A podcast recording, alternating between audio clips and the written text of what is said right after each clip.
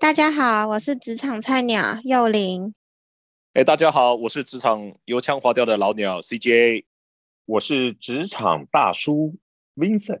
我是职场菜鸟子一，是个完全不宅的 IT。因为我们现在大家都知道，因为疫情的关系，外送平台的使用率增加的非常大，这让我们不禁想要开始讨论一下，外送平台跟我们的生活的关联到底有多大。平常我跟我妹，比如说下午茶或者是晚餐，其实非常喜欢订外送。就是我们可能没有想法的时候，会想要在 Uber Eat 啊，或者是 Food Panda 上面开始逛，跟在逛饮料店一样，逛下午茶一样，就是没有吃过就想试试看，然后有折扣的话一定会想要用。那我想要请问两位长辈，会在什么情况下面会使用外送平台？嗯，那个上海的连爷爷，你们那边应该比较多嘛？是怎么样？可以跟我们台湾这些后辈能够去了解一下。刚刚是哪个叫连爷的？不，这个在太不给面子了。等一下我叫外卖送一桶瓦斯桶到你家去，你给我注意一点。不过确实，在大陆这边的话，我本身在这边也生活了七八年了。这边从外卖开始火红起来吧，大概也就最近三四年开始的事情。他们这边一方面是人工便宜，所以我可以说我基本上到现在我没有进去过店家里面去买东西。这边的外卖基本上我的使用经验里面是可以分成三大类。第一大类是可能台北朋友比较熟悉的，就是类似 Food Panda 或者是 Uber Eats，专门跟餐厅合作的一个外送平台。那这边的话，最大的两个集团，一个是美团外卖，另外一个是饿了么。哦，在上海这一边是最大的。那这些的跟台北的外卖基本上差不了多少，就是你用手机上去点，看你喜欢什么商家，附近有什么餐厅，点进去之后再看这个餐厅里面哪些菜单。去下单之后送到你家里来，但这边最大不同点是在上海这边的使用者，他是大部分不需要付任何运费的，或者说基本上可能要求你点个几块钱以上，那才会让你免运费。但那个一般基本上来讲，你吃一顿饭下来很容易达到他那个标准，所以他对于使用者是基本上不收这个运费的。第一个餐厅之外，第二大类的是我们讲民生用品，我特别是指买菜的这一块，超市。但从两年前开始，我就再没有去超级市场或者菜市场买过菜。我要买一根葱也好，我要买鸡蛋、买牛奶、买米什么，我都是在手机上下单，那一样。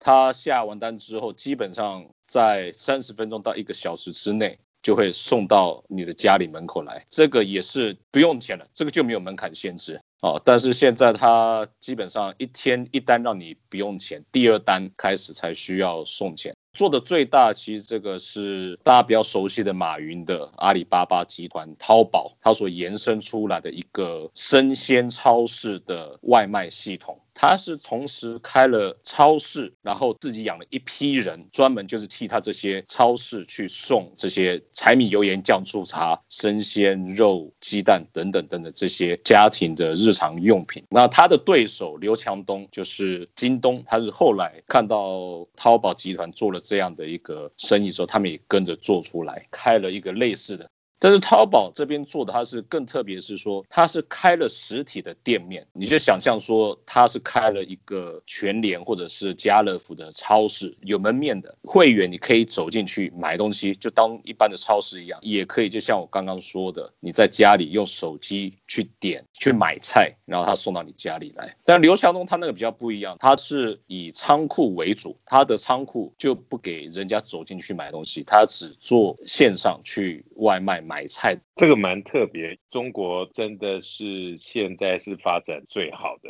台湾现在在模仿的，好像就把中国的一些的方案啊，都往台湾去送。我平常的话，午餐、晚餐很自然而然。如果家里面附近的餐厅甚至不知道吃什么的时候，就会打开 Uber 也去看看上面有哪些餐厅。你前几次点的东西，还有你家附近有一些特惠的，还把它表列在比较前面。在不同的地方可能会看到不一样的餐厅，做法上还蛮好的。随时会有一些餐厅愿意跟他去配合做一些特惠的活动，虽然跟你收服务费。我想要请问一下，大陆他们那边啊，是本来外送就已经非常兴盛了吗？外送可能像早期台湾啊，你可能就是这家老板或老板娘自己在小额的送，但是也只仅限于那样子。后来会说外送业比较多的，大概就三四年前，所以共享经济刚开始那一阵子，呃，共享脚踏车、共享汽车的差不多同个时间一起发展出来这个外送行业。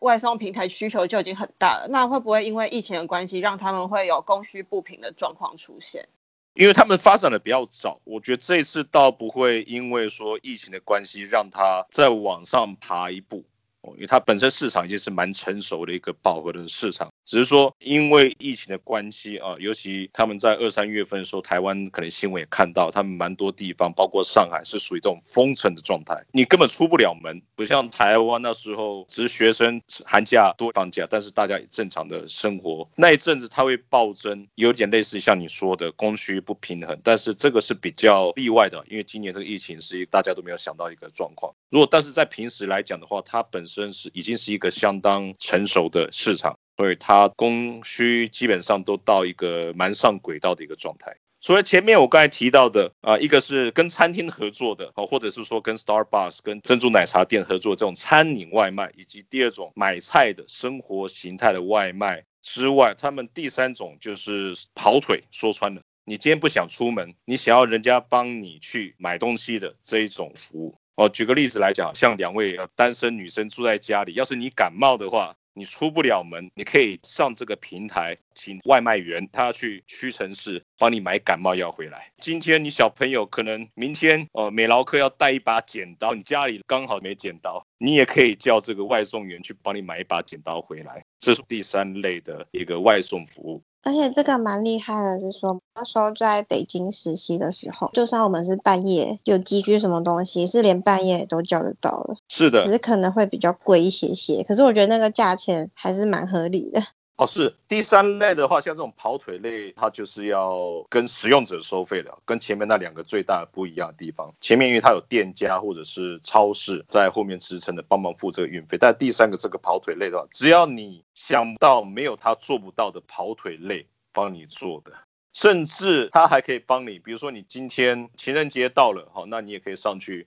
跟他点个花，然后他就帮你送到啊你要送的地方。我觉得他是广义的，做到很极致的。所以到现在为止，我除非我是自己去餐厅坐下来吃饭，基本上我就可以说完全不用出门，就可以在家里请所有这些外卖平台把实体的东西送到我家里来，几乎是任何的东西。在台湾也利利用过类似的平台，叫做卡个位，然后我那个护航的那个。早餐呐，我们家里的夫人跟那个公主，他们两位就一定要吃那些东西，那就啊，去那排队真的很累，要开车去那边找不到停车位，什么东西很麻烦，那就请他们来排。台湾的费用还挺高的，它几乎等于是那边坐计程车到你家的来回的价钱，再加上大概一百块排队的费用，就是不过也是值得，就等于真的好像就找到。一个人去帮你去做这件事情，然后你付点车资，然后付排队的费用给他。不过他要两天前还是三天前就要去定，把这个人力给定下来。那我想问的是，看起来什么东西都可以点，大家的经验里面有没有你觉得其实外送的餐哪一类的叫这些外送的是比较适合的？举个例子啊，我曾经叫过汤面哦，那他那个有的时候不知道没有经验，来的时候。分不清楚到底是稀饭还是面，它就是都已经泡的烂烂的，可能有一些稍微好一点，它把面跟汤分开来，还有的就是有点过冰，一些冰，然后跟那里面的那些料啊，全部都摆在一起，可是它只要花个五分钟十分钟，那个冰全部都结块在一起，热的面面包哇也是不行。那你们自己的经验上面，对你来讲，什么东西可以叫外送，什么东西不能叫外送？就以我的经验来讲的话，我们通常会去点它是干的的食物，或是比较简单的炒饭或炒面。那也是要看店家有没有把它包装的好，还有看外送员送来时间的长短。因为以今年来讲，好了，我在熊猫或者是 Uber E 上吃到的东西，基本上都还蛮快就送到，不会说延迟太久。送到我前面的都还蛮完整的。现在好像也比较少店家会把面泡在汤里面就送过来，应该都会把它另外的装。而且我之前在北京订外卖的时候，我觉得他们的包装都蛮特别的，汤还有面放在同一个盒子里面，可是却不会粘在一起，就盒子有比较。经过特殊的设计，所以像这种盒子，我在台湾就还没有看到过。我之前是遇过送蛋糕，我觉得很不适合送鲜奶油蛋糕，就是蛋糕外面有鲜奶，有裹一圈鲜奶油的那一种。因为那个外送员根本就不知道里面是什么东西，他也不会去问，也不会直接想到去蛋糕店拿的就是一个全部鲜奶油的蛋糕。所以来的时候，其实我有一边的鲜奶油已经是平的了。你是不是那时候点的时候备注栏里面忘了跟他讲，说送什么东西要要小心一点？真的，我觉得鲜奶油蛋糕那种就是不能撞的东西，觉得不太适合。而且要是说你是买一个给男朋友的蛋糕，对吧？你要看到这个什么鬼东西，糊糊的，好好一段恋情，搞不好这样就被你搞毁了。没关系啊，因为我是订给我爸的，所以其实也还好。那没关系，就男朋友很多就没关系。如果因为 蛋糕蛋糕分手的话，那也无所谓啦。那就 看看那个外外送员帅不帅就好了。我是一个比较特别的经验在这一边，这个我要佩服海底捞火锅。我是点过他们家的外卖，它可以做到很极致，它是把一套整套的道具跟食材都送到我家里来。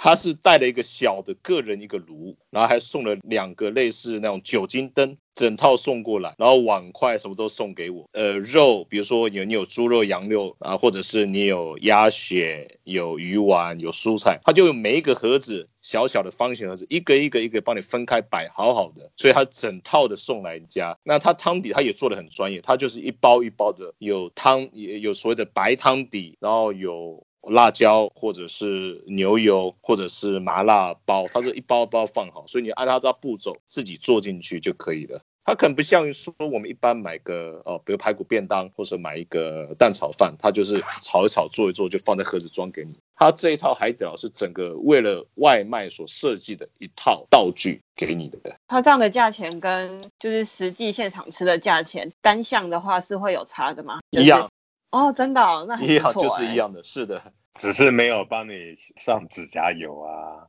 或者擦皮鞋啊，或者说帮你带小孩啊 这类的。基本上我在这边外送啊，或者是蔬菜类，它的分量都跟店里面是一样的，价钱也是一样的，不会说有个外送版跟一个店里面的版本。我不知道台北呢，台北是什么样的情形？在熊猫上面的话，它会标示的是店内价还是一般的价钱？分量都会一样，可是台北通常就是，假如说这个东西它在那个 Food Panda 上会比较贵，比较贵是比较多数的，所以后来才又推出说有没有看是店内价贵，然后还要再付运费吗？是这个意思？对，价格贵还是要付运费。可是熊猫就比较常常会有一些免运的服务，就满百就免运。刚刚美妹说那个店内价跟就是一般价的差距，我今天感受非常的明显。就我今天本来要订饮料，其实我本来就喝过，所以我知道它一杯饮料是六十九元。但是从华 Uber Eats 的时候，它竟然没有特别标注店内价，但我还是想说，那就点进去看看，就竟然是八十九块，整整差了二十块。但它明明运费也就是四十块而已，所以我觉得这个差距其实非常大。就一杯饮料来讲，等于说它直接把那三成的就转嫁到消费者的身上，真的。六十九块的饮料，然后你付了八十九块的价钱。然后再加上运费，对，但是就是有些人不知道啊，对不对？没有去现场买过的。我有认识一些餐厅的老板，其实他们要收百分之三十，其实是蛮高的。他们就为了 Uber E 有做 Uber E 菜单，来店的人根本就不会点那个，因为他那个菜单一方面不只是价钱，就是也是比较好做外送的。不会因为运送的摇晃啊、温度啊受很大的影响的。再来就是刚才讲的价钱会提高，他们也是在这种环境之下，他们就求变呐。等于说他这个价钱提上去以后，他自己可以少损失一点。Uber Eats 也这些的外送平台也无所谓，因为这样的话，不管你定多少钱，我就是会收百分之三十。我们合约上就是这样提的，所以这种也会造成一些问题啊。不过也看看后面消费者如果更清楚，然后再再做一些筛选的话，不知道这些东西会不会他们又有一些新的方法。在台湾这两家虽然做的没有像呃中国服务的这么周到，不过看起来这两家真的是目前大家已经蛮习惯这样去做了。有一些餐厅想尝试，不想让他们收这么高的这个佣金嘛，然后就会自己想要做做一些外送，可是那个外送的速度，对，还有服务的品质，其实是还是没有办法跟这两家去比较，所以这个有的时候这个整个市场。有的时候也担心呢，那种小的餐厅是不是能够支撑得了？就是每一个都让他们收掉这个百分之三十的这个佣金这一部分，其实呃一边吃着这些外送，一边替他们担心。不过有时候还是就是叫外送，真的比较简单的，就不用跑到外面去。哦，我还想到，就我们常常还会使用福分打上的一个功能，那它就是它的团购订单，在我们身为社会最底层的生物的时候，我们不是常常帮大家订饮料啊、订便当什么之类的，那我们就可以发起团购订单，它会给我们一个链接，那我们把链接呢。贴到群组里面，每个人就可以匿名的，然后写自己的称谓之类的，然后再去各订各个饮料。因为像是饮料不常常都有什么微糖、去冰、加奶盖不加奶盖，还有很多很多的配料，或是像鲜芋仙啊那种自选配料的那种豆花，团购订单的话就不会很麻烦的，要自己去订去。自己去按啊，然后按完之后还要再去统计到底是谁的，然后再跟谁收多少钱。这个主意我觉得是蛮好的，因为在这边我还没看到这个，我们都是还是有很土的方法，就是发起人，然后一个一个去问同事说你要什么东西，要去冰，要加奶，要热的，要冷的，然后发起人就很辛苦，可能要拿一张纸或笔，有时候人太多的话再记下来，然后再发出去。嗯，我也觉得这是台湾一个比较创新的优点。真的，因为我有时候手机都会在办公室流浪了几十分钟这样子，然后传回来才知道哦要点了要点，因为我不知道这个功能可以用。网络的东西真是要问一下你们年轻人，因为真正需要什么，对他们来说根本也不想了解那个到底是说明书是怎样，它的 process 是怎样。就是我想要什么东西，什么样的功能，你就负责给我做出来。现在很多的东西都不断的创新，搞不好他们又有一些新花样，只是在想到底可以进展到什么地步。真的，而且很长公司大家都会说，没有什么是 IT 做不到的，好像就是 IT 什么都要写出来一样。我都在怀疑你们 IT 就是写了很多的东西。我刚才不是在聊到那个卡格位，然后刚才就收到卡格位发的那个讯息，到底是不是我们在聊天的时候，他们都有在旁边听着我们在讲话？那外送平台对我来说就是一个。非常方便的东西，因为常常就是只要，甚至是可以一整天都不出门，然后每一餐都送到家里面来。不然就是晚上的时候真的很累，很想吃东西，也都会有人帮我送到家里。那现在对我来讲说，就是我没有办法很长时间不去使用这个软体。有的，最原始一个外送员叫做男朋友。因为如果太远的话，他会帮我交五百一吧。那也是一个爱心的表现呐，这样也是非常好的啊。我前一阵子半年在台湾的时候，对吗？我那时候家里，比如我小孩或者什么，他临时要买个鸡蛋、买个牛奶、买面包，我就在台北帮他订上海家里要的蔬菜、牛奶 送来这边，才真的会这么做。另类的贴心，对不对？或者说科技带来的方便，真的是。那我们今天就聊到这里。如果各位听众喜欢我们节目的话，请多加关注我们，下载订阅。并且分享给你们各位好朋友，下次见了，拜拜。